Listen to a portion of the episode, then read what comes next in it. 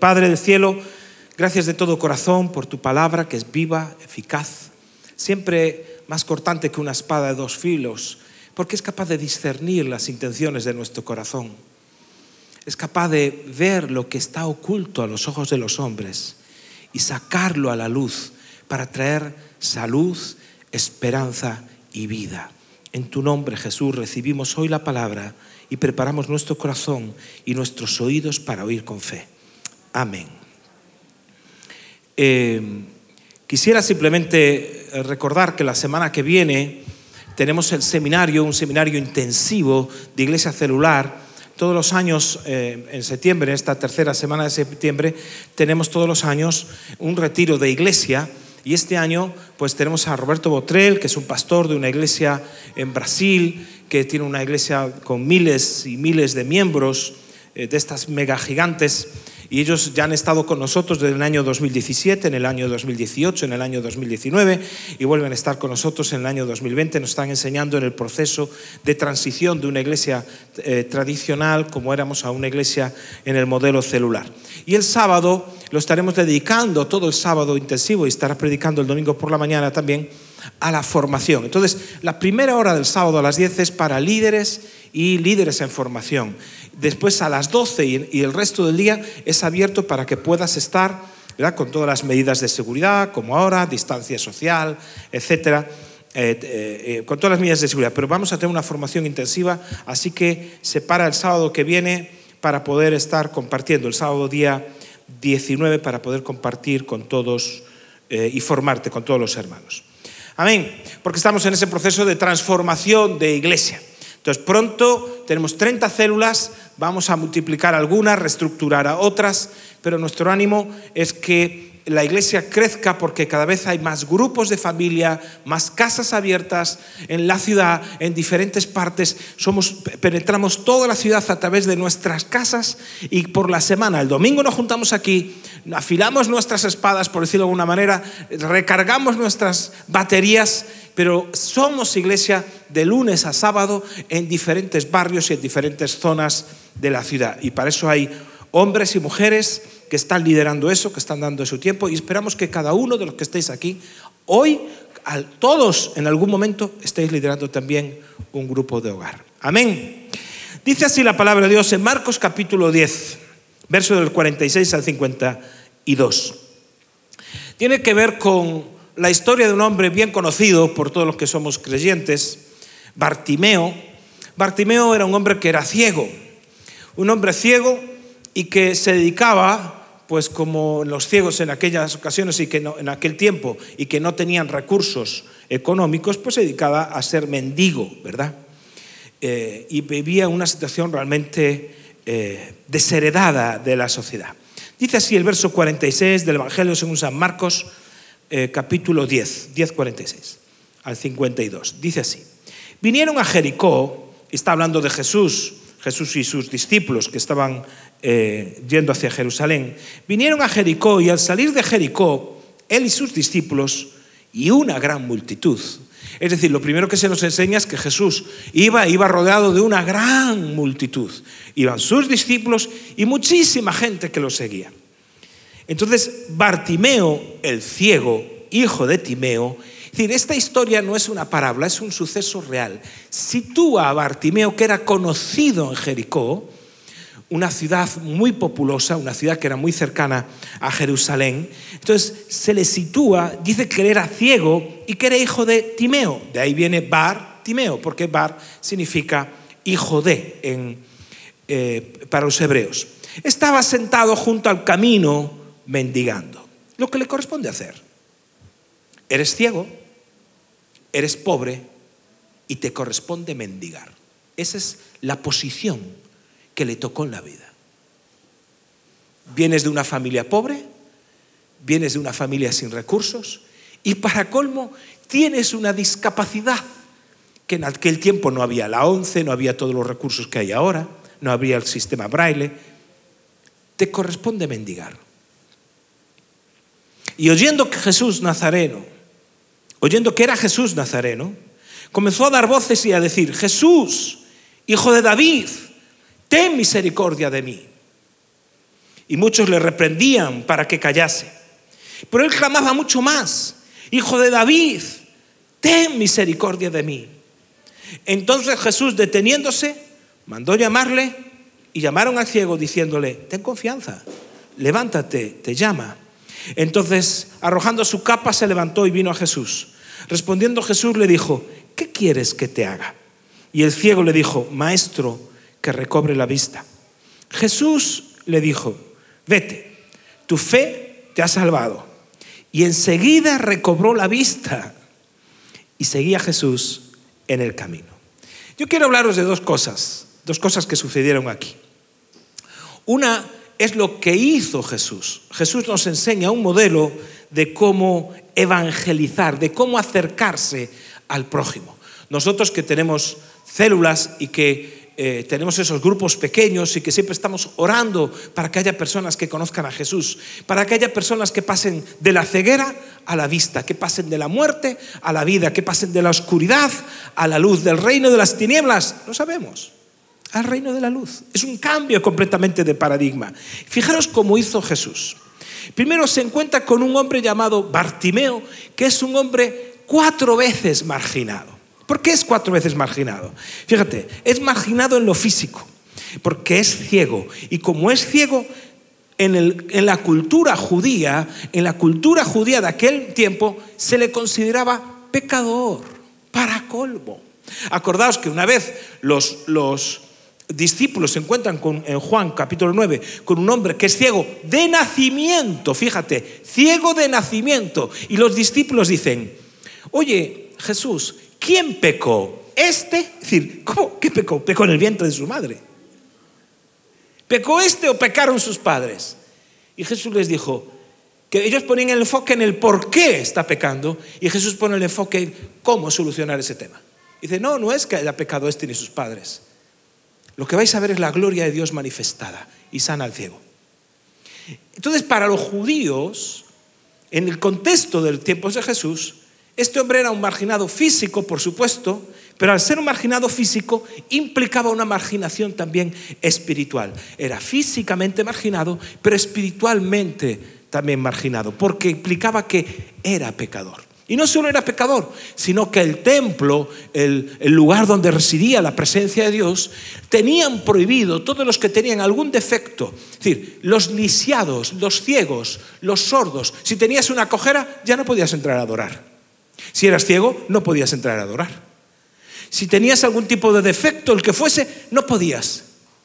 Por eso Jesús cuenta una vez una parábola de un, hombre que prepara una fiesta, invita a sus amigos si no quieren ir y le dice a sus siervos, id por los caminos, id por todas partes y buscad a los lisiados, a los cojos, a los ciervos, a los mudos, buscad a esos, porque esos son los invitados a la cena.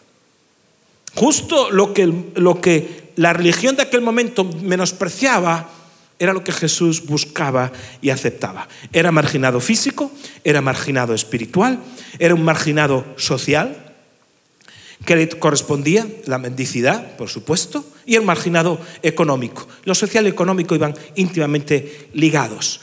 La, la ceguera le margina al punto que cuando él incluso grita que quiere, que quiere ver a Jesús, mejor dicho, Jesús hijo de David, ten misericordia de mí, dice que le mandaban callar marginado social. Lo que le corresponde es un sitio. Les daban en aquel tiempo permiso para mendigar. Entonces era un lugar, tenías un sitio que te correspondía, te ponían una capa, tú te ponías en esa capa en el suelo y podías pedir. Era tu espacio para poder mendigar. Ahí nosotros te marginamos socialmente. Esto es lo que te ha tocado socialmente vivir. Y por favor, da gracias, no te quejes porque bastante tienes que te dejamos pedir. Y por supuesto, ese hombre que tenía que mendigar ese sustento diario, no podemos decir que fuese un potentado económico.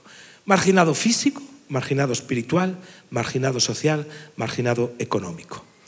Justo Bartimeo personifica las cuatro necesidades fundamentales de un hombre y una mujer, del ser humano que son inseparables. La gente no se da cuenta. pero necesitamos ser redimidos a nivel físico, por supuesto a nivel social, a nivel económico, y para eso está toda, toda una política de un gobierno, de todos los gobiernos del mundo, que hacen, que hacen muchas políticas para poder recuperar a las personas en esas áreas. Pero ¿quién puede redimir? ¿Quién puede sacar de la marginación en el ámbito espiritual? ¿Quién? Solo la iglesia de Cristo. Y por eso, fíjate, ante el clamor, hay un clamor que es el de Bartimeo. Fíjate lo que hace Jesús. Toma tres acciones. Fíjate, dice que Jesús se detiene. Entonces Jesús, verso 49, deteniéndose. Segundo, lo que hace, mandó llamarle, le manda llamar. Y en tercer lugar le dice, ¿qué quieres que te haga? Es decir, Todas estas acciones lo que están haciendo es darle valor a Bartimeo. Valorizan a Bartimeo como una persona. No es una cosa que tengo que salvar. No es una persona. No, vamos a trabajar con él con, ahora, con el método de evangelismo de hacia los necesitados. No, es una persona. Le está diciendo, Bartimeo, tú eres importante. Aunque los demás te mandan callar, yo te pregunto qué es lo que quieres. Aunque los demás te dicen no tienes lugar y por supuesto espiritualmente no te atrevas a, acercarte al Señor. No, no, yo te pregunto, ¿qué quieres? Tú vales mucho, como dicen por ahí. Tu opinión merece ser escuchada y merece ser respetada.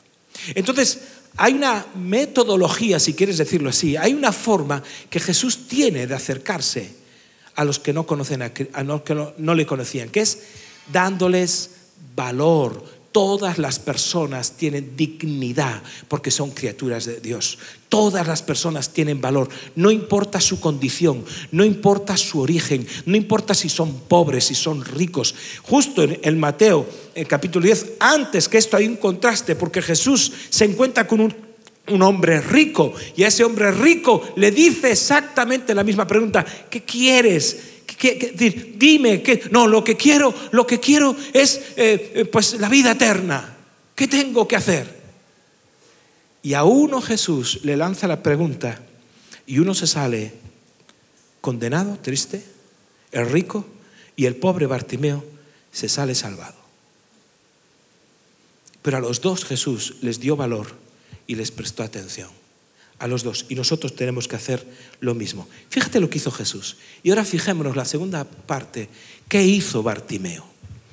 Vamos a ver cómo Bartimeo gestiona su problema. ¿Verdad?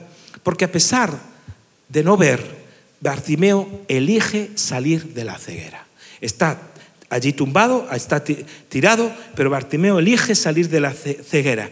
Él no sabía cómo hacerlo, ¿verdad? Él siempre fue, él era ciego, no había otra solución, pero vamos a ver que toma una serie de pasos, da una serie de acciones y él no se queda simplemente en, quejarse, ¿no? Ay, es que soy ciego. También Jesús, ahora pasa la multitud y también Jesús pasa de mí. Ay, es que no es justo porque yo sí que estoy mal y no como ellos.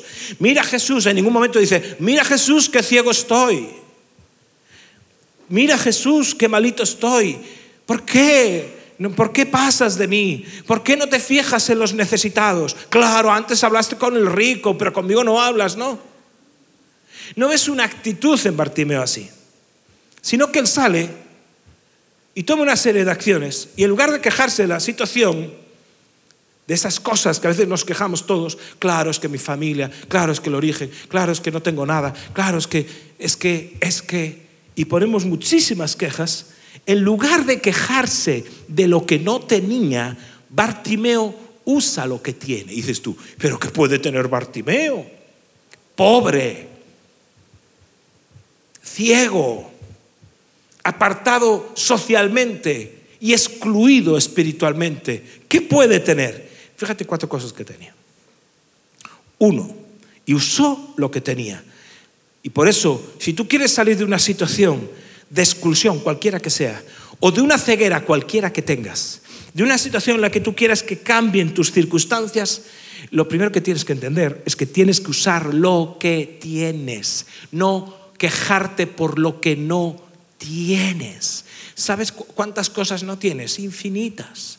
No tenemos un montón de cosas, pero es increíble la cantidad de cosas que puede tener alguien que incluso que está en una estación como Bartimeo, que es nadie, nada, nadie tiene cosas que son increíbles. Lo primero que tenía, vamos a decir lo que, vamos a ver lo que pone aquí escrito. Dice, verso 47, y oyendo que Jesús era nazareno, comenzó a dar voces y a decir, Jesús, hijo de David, ten misericordia de mí. ¿Qué es lo primero que tenía Bartimeo? Oído. Tenía oído y ¿qué hizo? Lo usó. Este hombre no tenía el sentido de la vista, pero tenía el sentido del oído. Dice que oyendo que Jesús el nazareno pasaba por ahí y dijo, wow, está pasando Jesús. Es posible que oyese también los comentarios negativos de los, de los religiosos, este es un farsante, este es un mentiroso, pero también oyó las veces que dijeron, sanó a los enfermos, dio vista a los ciegos, resucitó a los muertos. Entonces en ese momento dice, Jesús está pasando, oyó. Es decir, usó el don, el sentido que tenía, que era el escuchar. No veía, pero escuchaba. Mira, te voy a decir una cosa, porque Jesús al final le dice, vete, tu fe te ha salvado. Tu fe, le dice. El mayor enemigo de la fe es tu vista. Es lo que ves. Por eso dice la palabra de Dios, por fe andamos, en 2 Corintios 5, 7, no por vista. Por fe andamos, no por vista. No hay cosa que más paralice tu fe que lo que ves o dejas de ver con los ojos naturales. Entonces de repente estamos viendo eh, lo que ocurre con la pandemia, vemos el telediario, leemos el periódico y para colmo lo que le damos lugar a lo que oímos es lo mal que está todo, la crisis que va a venir, esto no hay quien solucione, a ver cómo hacemos con los estudios, ay, si cojo yo el virus, ay, de repente hay un montón de noticias que la fe que nosotros intentamos inyectarte, alentarte aquí durante una predicación de media hora, 40 minutos, sales de aquí y tú de repente le dedicas horas y horas y horas a la semana a la antife. A mensajes que te dicen, no creas, ten miedo. Sí, Jesús es una cosa, pero tal vez a ti no te vaya a ir bien. Tú por poner el ejemplo o la metáfora de Bartimeo, tú eres ciego, no te vas a levantar, no vas a salir adelante. Vienes de una familia pobre, te ha tocado el estatus que te ha tocado y no vas a salir adelante. Por eso muchas veces hay gente que, bueno, y nosotros, y ya sabéis que lo he dicho muchas veces, muchas veces hay gente que dice, no, eh, eh, por fe andamos, no por vista, ¿verdad? Nosotros no andamos por vista, andamos por fe. Y lo creo, yo ando por fe. ¿Sí? ¿Andas por fe? Entonces, ¿por qué te detienes cuando no ves? ¿Por qué cuando andamos por fe y dejamos de ver, nos detenemos? Sentimos pavor, sentimos miedo, porque necesitamos ver. Y eso es el enemigo de la fe. Por eso, el que tenía el oído, y el oído lo desarrolló. Y dice Romanos 10, 17. Dice así, que la fe viene por el oír. Y cuando tú oyes la predicación de la palabra de fe, viene una fe que te hace que seas salvo. Pero ese es el principio. Dice la palabra de Dios que la, la palabra que sale de la boca de Dios no volverá a él vacía. La fe viene por el oír. Cuando empezamos la obra aquí en Lugo,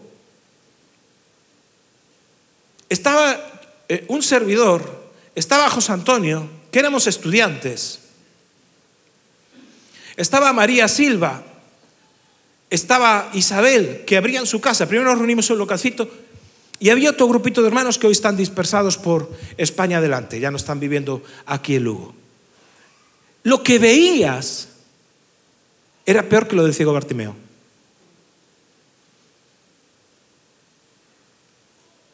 Pero aquel grupo de gente oyó a Dios. Y aunque no veía nada, oyó que Dios iba a hacer algo. Y nos visitaba gente, pastores, profetas, que traían palabras proféticas para nosotros. Y empezamos la iglesia después de una campaña y seguíamos siendo unos cuantos, veintipico personas. Y venían personas que nos hablaban de lo que Dios iba a hacer a través de nosotros. Vino profetas que venían de Suecia, que yo no sé ni cómo acabaron en Lugo, pero acababan por aquí. Gente que era con, un reconocimiento mundial, que traían, y aquel grupo de desheredados, de jóvenes, de una viuda, de una niña, fue capaz de creer. La fe vino por el oír, porque si miraban lo que veían, dirían, va, no vale la pena. Mira, yo mejor voy a preparar las oposiciones para magisterio, me voy con una posición que aprobé eh, en otro lugar, un trabajo que tenía que... a todo eso renunciamos, a muchas cosas. ¿Cómo puedes renunciar a un buen trabajo y una buena oposición aprobada si lo que ves delante no es más que un grupo de desheredados? Porque usamos lo que teníamos, que era el oído. Por eso Jesús le dice a los discípulos, mirad bien cómo oyes. Allá en Lucas 8, 18. Cuidadito con lo que oyes, porque no te puedes fiar del sentido de la vista, pero mira bien lo que oyes, porque todo el que tiene se le dará, y a que todo el que no tiene, aún lo que piensa tener, se le quitará. Es decir, que nosotros a veces tenemos expectativas de futuro, pero que por el hecho de que hoy no oímos bien, de que hoy no hacemos caso a lo que Dios nos está hablando, incluso esas expectativas de futuro se pueden desvanecer. Bartimeo usó su oído. ¿Tú tienes oído? Sí. Fíjate más de tu oído espiritual y de lo que Dios dice desde este púlpito a través de sus siervos, de lo que lees en la palabra, ¿verdad? Fíjate de eso. Porque eso va a encender un fuego en tu corazón que te va a llevar a encontrarte con Jesús. Fíjate lo segundo que, que usó.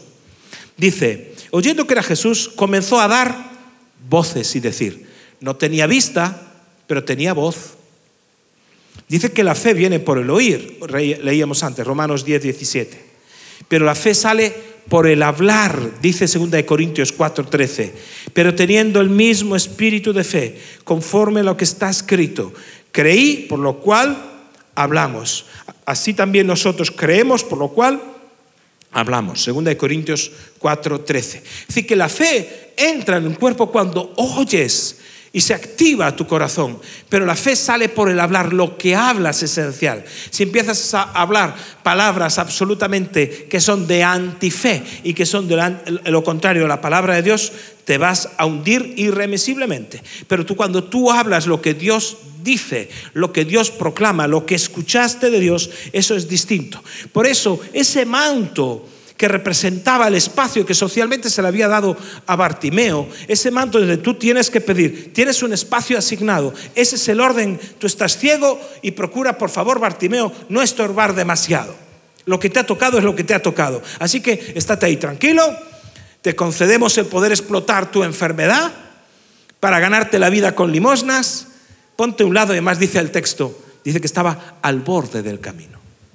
Dice que estaba al borde del camino. No estorbes mucho. Pero Bartimeo no se deja apabullar y ocurre algo tremendo. Dice que él no solo dijo, eh, Jesús, ¿alguien puede avisar a Jesús? ¿Alguien le puede decir? No, dice el texto, dice en el texto tal cual, dice que, dice que daba, comenzó a dar voces. Es decir, gritó y cuando le dije, todos le arrepentían para que callase, cállate. Él clamaba mucho más, aún gritaba mucho más. Ese grito es clave. No es simplemente un, ay Señor, te pido que, te pido que. En ayer, durante el tiempo de, de la intercesión, que por cierto os animamos a que cuando sea la intercesión que tenemos de 24 horas, os conectéis, porque son tiempos buenos. Y durante ese tiempo también vimos eh, diferentes cápsulas de fe y de la palabra con respecto a la intercesión. Y una de las que veíamos era los tres tipos de fe que hacen que sucedan las cosas. Mejor dicho, los tres tipos de oración que hacen que sucedan las cosas. Y uno de esos tipos de oración tiene que ver con la oración ferviente. Ah, este grito no es un grito de Jesús, hijo de David, es Jesús, hijo de David. Y da un grito. Un grito que Jesús oye. Y cuando lo quieren calmar, Él dice que gritaba aún más. El Bartimeo es un hombre que aprende a gritar. Es el grito de la insurrección, es el grito de la libertad recobrada, es el grito de aquel que no se conforme al estatus social que le han dado. Este grito es el grito que empieza el camino hacia el nuevo nacimiento. Es, el, es uno que sí, es ciego, pero es uno que ya ha escuchado y ahora también va a salir su fe a través de su voz. creí por lo cual habré. Es un grito, Jesús, hijo de David. Y no grita cualquier cosa, grita un grito que cuando le está diciendo hijo de David, todos entendían lo que eso significaba. Para nosotros esas cosas no tienen mucho significado, pero el hijo de David era un título que iba a llevar el Mesías, aquel que Dios iba a enviar para liberar al pueblo. Y no todo el mundo llamaba a Jesús hijo de David. Cuando alguien le llamaba hijo de David, le estaba reconociendo diciendo, tú eres el Señor, tú eres el enviado de Dios, Tú eres el que trae la salvación. Entonces no está diciendo simplemente Jesús, profeta, Jesús, eh, eh, maestro, Jesús. No. Él lo reconoce como Señor en ese grito. Es un grito, sí, desesperado. Es un grito que ha decidido, de alguien que ha decidido nacer de nuevo. Alguien que dice, ahí se queda la capa, ahí se queda todo eso. Y Jesús grita, perdón, y Bartimeo grita. Es decir, no aguanta más la situación y es un grito que Dios oye.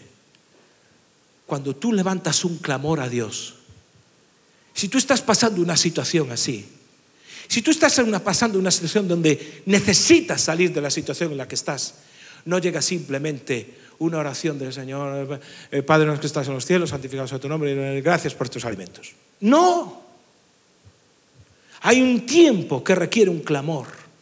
Hay un tiempo, dice la palabra de Dios, como Elías, que era un hombre como nosotros, completamente igual que nosotros, pero dice que oró una oración de fe, oró una oración eficaz, dice, oró una oración ferviente. ¿Y tú sabes lo que es ferviente? Es todo lo contrario de aburrirse, es todo lo contrario de, de esos de esas oraciones que aburren hasta el Señor. Es un clamor que nace de aquel que tiene tal necesidad. Dice, Señor, que mi hijo se convierta. Señor, que mi marido, mi esposa. Señor, y si eres una célula, hasta que haya un clamor en esa célula, decir, Señor, no podemos ser los ocho de siempre. Queremos ver que hay gente que conoce a Cristo. Queremos ver que nuestra célula se, se multiplica, no por la multiplicación, sino porque hay salvados, familias que se convierten, matrimonios que se restauran. Señor, y hay un grito. Y ese grito es el principio de tu salvación. Es el principio de salir de tu ceguera. Es el principio de tu redención. Un grito. No veo, pero grito. Me han condenado a estar pidiendo. Y ahora para colmo, no te muevas. Por eso, usó lo que tenía. Uno, oía. Dos, podía hablar, gritar. Tres, usó otra cosa que vemos en Bartimeo, que es la determinación. Tenía tal determinación. ¿Cuándo se curó Bartimeo? ¿Cuándo se salvó Bartimeo? ¿Cuando se encontró con Jesús o cuando se levantó? ¿Dónde empezó el principio de su salvación? ¿O cuando Jesús dijo vete o cuando ya decidió no se dejó amedrentar por los que querían que siguiera ciego, por los que no entienden su grito, por los que dicen, no grites, quédate, uy, no te pases, ¿eh? aquí las cosas son como son, no vayas a ser muy radical en tu fe, porque claro, si eres muy radical en tu fe, pues hay un problema, te van a llamar fanático. Y si eres muy fanático, ¿qué pensarán de ti? Gente que no entiende nada, ¿vas a dejar que determine tu futuro? Ay, y ahora vas a una iglesia evangélica. ¿Qué piensan? ¿Y si llevas la Biblia y te la ven? ¡Ay, qué miedo! Hombre, por favor. Vamos a dejar que nos asignen ese lugar. No molestes, no estorbes. Sé evangélico, pero no hagas mucho ruido. Ten tu fe en el trabajo, pero por favor, no te vaya a ocurrir decir una, cosa de Dios en el trabajo. No vaya a ser que te miren mal. Y tú aceptas ese manto. Tú aceptas que te pongan al borde del camino. Tú aceptas que sean los no creyentes los que determinen tu fe y tu estado. Por eso ves a un, a un Bartimeo con una determinación, es decir, no me voy a dejar amedrentar por aquellos que me están diciendo, cállate. Pero muchos le reprendían para que callase, pero él clamaba mucho más, hijo de David, ten misericordia de mí. Entonces ahí Jesús se detiene. Se detiene, le llama y habla con él. Por eso él, fíjate, tiene esa actitud. Se levanta con resolución. Se levanta con resolución y deja atrás, dice textualmente dice aquí, arrojando su capa se levantó y vino a Jesús. No es un versículo cualquiera, porque al dejar la capa atrás está dejando ese lugar que socialmente le habían dicho, este es tu lugar, no te muevas. Esto es lo que hemos asignado para ti. Tienes que dejar atrás lo que tengas que dejar. A él le correspondió dejar la capa, Jesús a otros les dijo que tenía que dejar sus barcas, a los pescadores que llamó, pero hay algo que dejar. Lo que te está diciendo, mira, tienes que dejar, si tú quieres salir de tu situación en la que estás ahora, tienes que dejar tu estilo de vida. Marcos, ¿tengo que dejar mi estilo de vida? Sí, yo tuve que dejar un estilo de vida. Al conocer a Jesús, sí o sí, yo no podía casar un estilo de vida sin Cristo a un estilo de vida con Cristo. No puedo casar, unir un estilo de vida en la tiniebla con un estilo de vida en la luz. ¿Qué comunión tiene la luz con las tinieblas? Dice, dice la palabra de Dios. que si hay luz, no hay tinieblas. Hay que dejar un estilo de vida, hay que dejar un modo de vida, hay que dejar amigos que te hacen daño, hay que dejar situaciones, ataduras, vicios, lo que fuese. Hay que dejar lo que el mundo te va a decir. Tú no vas a prosperar, tú no vas a salir adelante, tu fe, sí, bueno, puede ser evangélico, pero no grites mucho. Y fue determinado y era tan determinado que cuando él usó la voz para gritar, usó la voz también para pedir. Y fíjate cómo pide. ¿Qué quieres que te haga? Porque esta es una pregunta que no es cualquier cosa. Jesús, diríamos, pero Jesús, no es evidente, no es evidente que al ciego hay que darle la vista. No, porque hay gente que cuando se encuentra con Jesús y Jesús dice, pide lo que quieras que yo te lo daré, hay gente que pide y no se da cuenta que está delante de alguien que es su Padre. Por eso cuando se nos enseña a orar, dice, lo primero que vas a orar es llamarle a Dios Padre. Y un padre quiere lo mejor para su hijo. Y entonces llega este ciego, Bartimeo, y dice, ¿qué quieres que te haga? A lo mejor alguno diría, Señor, estoy ciego, podrías darme una buena compensación económica. Podría tener una casa y, no sé, dame una, una mujer rica que me pueda casar con una mujer que, o, no sé, que eh, dime dónde hay un tesoro lo encuentre. Soluciona mi problema económico porque voy a seguir ciego, pero, pero rico. Podrías darme un perro lazarillo, por lo menos. Pidió lo increíble, lo que nadie puede creer. Pidió ver. ¿Cómo te atreves? Eso no es racional. Eso atenta contra las leyes de la física, la medicina. Tus ojos ya no tienen las células, bueno, en fin. Quiero ver.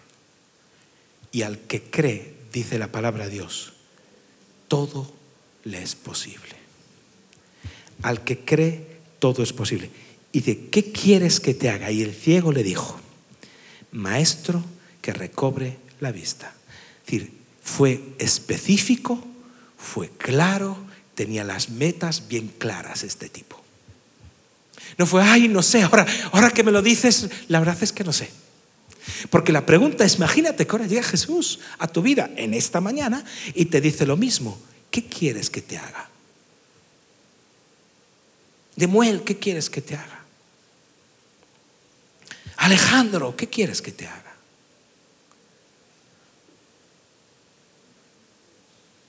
Pilar, ¿qué quieres que te haga? ¿Tenemos claro siquiera qué le diríamos? Ay, me coges así de improviso. Que recobre la vista. Que recobre la vista. Era un hombre determinado, incluso en lo que quería. Era un hombre determinado y pasó de todo. Y finalmente, y finalmente, y enseguida dice, vete, tu fe te ha salvado. Vete. Es que sea, vete, no le está diciendo déjame en paz. ¿eh? Dice, ya te puedes ir. Tu fe te ha salvado. No le está diciendo, tu ceguera, porque yo tuve pena de ti, tristeza, te ha salvado. Porque le dijo, ten misericordia de mí. Jesús no le dijo, mi misericordia te ha salvado. Jesús no le dijo, lo bueno que soy a ti te ha salvado, sino que atribuyó todo lo que pasó a una característica que él tenía, que era fe. A Dios le sobra misericordia, eso no es el asunto. Dios es un Dios misericordioso. Pero la misericordia de Dios y el poder de Dios se activa, se derrama en personas que actúan por fe. Oyen por fe, gritan por fe y actúan en fe. Ahí te quedas manto, ahí te quedas gente, ahí te quedas posición social, ahí te quedas todo eso, porque yo tengo una fe. Jesús al ver la fe, porque la fe se ve, como cuando unos amigos trajeron a un enfermo que lo trajeron, dice, al ver la fe de ellos, al ver la fe, veo que es un hombre que no se deja amedrentar, es un hombre que se levanta con resolución, es un hombre que deja atrás lo que tiene que dejar atrás, es un hombre que es específico y claro en sus metas, es un hombre que grita para acercarse a él, dice, al ver la fe, es decir, tu fe te ha salvado. Es decir, tu fe, así que esto está cumplido. Y enseguida, no un año después ni un mes después, enseguida recobró la vista. ¿Y qué hizo? Y aquí está la cuarta cosa. Porque yo te decía que usó el oído, usó la voz, usó su determinación. Y ahora empieza a usar otra cosa que no tenía antes de este encuentro con Jesús. Esto es absolutamente nuevo. Tenía algo nuevo y lo usó, que es visión. Dice que recobró la vista y seguía a Jesús en el camino. Ya no está en el borde del camino. Está en el camino. Ya no está en el borde, está en el camino. Mira, cuando tú recobras la vista, cuando tú realmente estás viendo quién es Jesús, lo primero que decides es seguir a Jesús. Eso es una visión para tu vida. No malgastes tu vida en cosas al borde del camino. No malgastes tu vida en situaciones que están al margen, paralelo al camino. Sigue a Jesús. Este hombre era ciego, recobra la vista, pero lo que se ve en ningún instante es que no era tonto. Un hombre que cobra, recobra la vista pero al recobrar la vista, Dios le da una visión que parece que es lo mismo, pero no es lo mismo. Puedes tener vista y no tener visión. Por eso la palabra de Dios dice, el pueblo perece, el pueblo se muere porque no tiene una visión, dice la palabra por falta de profecía, por falta de visión. Cuando no hay visión, tú puedes estar pereciendo. Puedes haber conocido a Jesús y ahora de repente haberte apartado del camino. Puedes haber conocido a Jesús, haber tenido un encuentro como Bartimeo, pero decir, bueno, eh, gracias por la vista, eh. yo voy a seguir ahora aquí en Jericó. Voy a ver si empiezo un negocio para, no sé, eso, perros lazarillos para otros ciegos dice que seguía a Jesús en el camino. No hay visión más importante para tu vida que seguir a Jesús en el camino. ¿Y cómo lo hago, Marcos? Empápate de aquello que va a nutrir tu fe. Porque cuando venga un momento difícil, o cuando venga un momento de crisis, o cuando venga un momento de, de, exclusión, como decíamos antes, a veces social, económica, física, espiritual, lo que fuese, en ese momento no es lo mismo tener los tanques de tu fe vacíos que tener el tanque de tu fe lleno. Levántate y siga a Jesucristo en el camino. Haz lo que quieras hacer en tu vida. Sé un informático, sé un músico, sé un buen albañil que construya casas, sé un buen carpintero, sé un buen abogado o sé un buen ingeniero, me da igual, pero en el camino. Necesitamos en todas las áreas del conocimiento y de la sociedad gente en el camino. Gente que dice, yo tengo ya la visión. ¿Sabes qué? Recobré la vista y a mí nadie más me vuelve a engañar. Recobré la vista y ya no tengo que estar pidiendo más en el camino. Recobré la vista y ya no tengo que depender de los demás para que me indiquen el camino. Recobré la vista y lo primero, lo primero que Bartimeo ve es a Jesucristo. Porque cuando uno recobra la vista, el mayor placer de recobrar la vista, ¿sabes qué es? Ver a Jesucristo encontrarte con Él, ver a Jesucristo.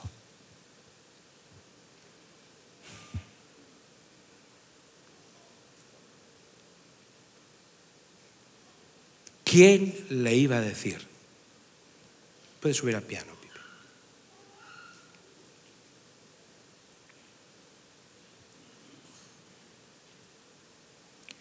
¿Quién le iba a decir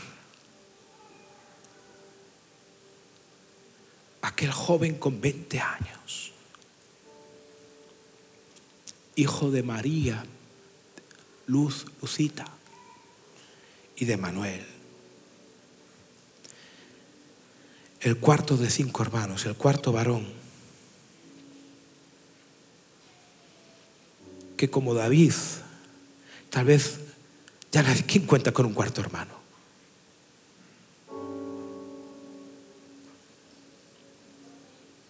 ¿Quién le iba a decir a aquel joven con ilusiones, pero que estaba ciego y no lo sabía? Que un día, paseando por la ciudad de Ferrol, se iba a encontrar allí en la plaza del ayuntamiento nada más y nada menos que con Jesús. Él también estaba pasando por la ciudad, con una multitud que hablaban de él, y yo me quedé mirando a aquella multitud que hablaban de Jesús y cantaban y hacían teatro. Y lo que yo no ni, ni me podía imaginar, que en aquel momento, en medio de aquella multitud, Jesús iba a salir directamente a mi encuentro. ¿Creéis que yo era mejor que Bartimeo? ¿Crees que mi situación era mejor porque veía físicamente? Estaba ciego completamente.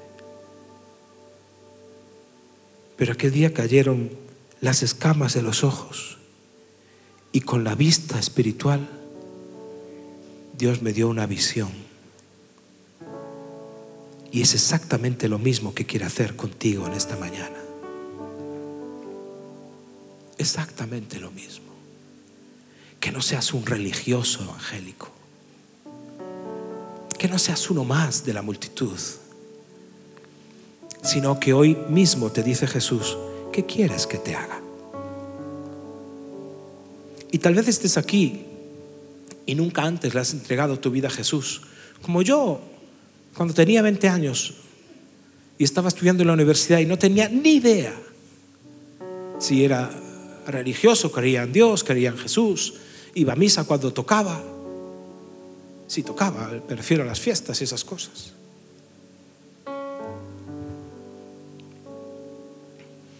Y aquel joven también dio un grito Pero ¿qué haces con esa gente?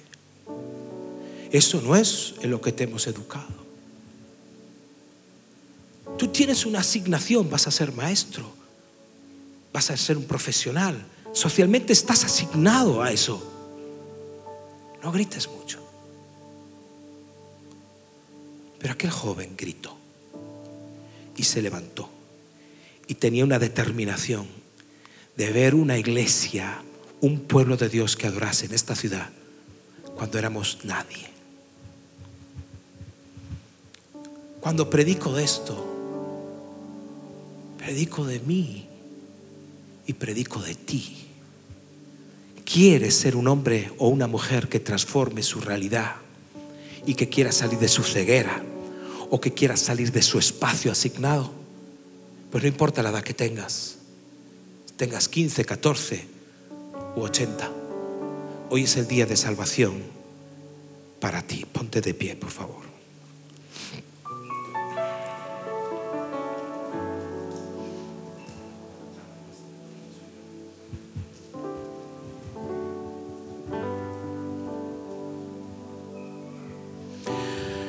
Te pido, Señor, que lo que hoy ha sido proclamado llegue al corazón de mis hermanos y hermanas. Si hoy estás aquí y tienes que, y has entendido el mensaje, y hay un grito interior, yo te voy a invitar a hacer una oración donde como Bartimeo le digas a Dios, Jesús, hijo de David, ten misericordia de mí.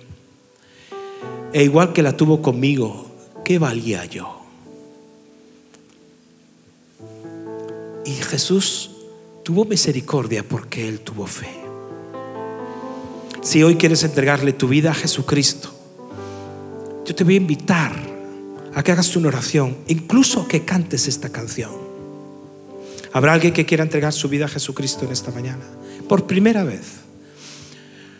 Yo sé que la mayoría de los que estamos aquí somos creyentes, pero yo voy a hacer esta invitación eternamente hasta que el Señor me llame. Porque si uno es rescatado de las tinieblas, habrá valido la pena. ¿Habrá alguien que quiera entregar su vida a Jesucristo?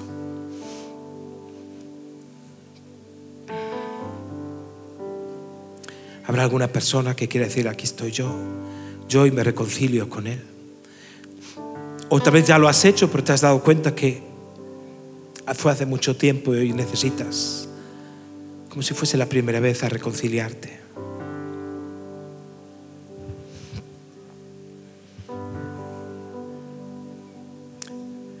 Yo voy a hacer esta oración y si quieres hacerla en tu corazón y con tus labios, porque con el corazón se cree, pero con los labios se confiesa. Repite conmigo, Señor Jesús, hoy te pido perdón por mis pecados. Hoy me levanto de mi miseria espiritual. Hoy vengo a ti y voy a ser claro y específico. Perdóname y dame una vida nueva. Dejo atrás el pasado, dejo atrás aquello que me ha sido asignado y hoy retomo la visión y hoy tengo la visión de seguirte en el camino. En el nombre de Jesús, Padre. Amén. Amén. Si has hecho esta oración por primera vez en tu vida, queremos darte un regalo de bienvenida. ¿Y bienvenido a dónde? A la casa de Dios, al camino.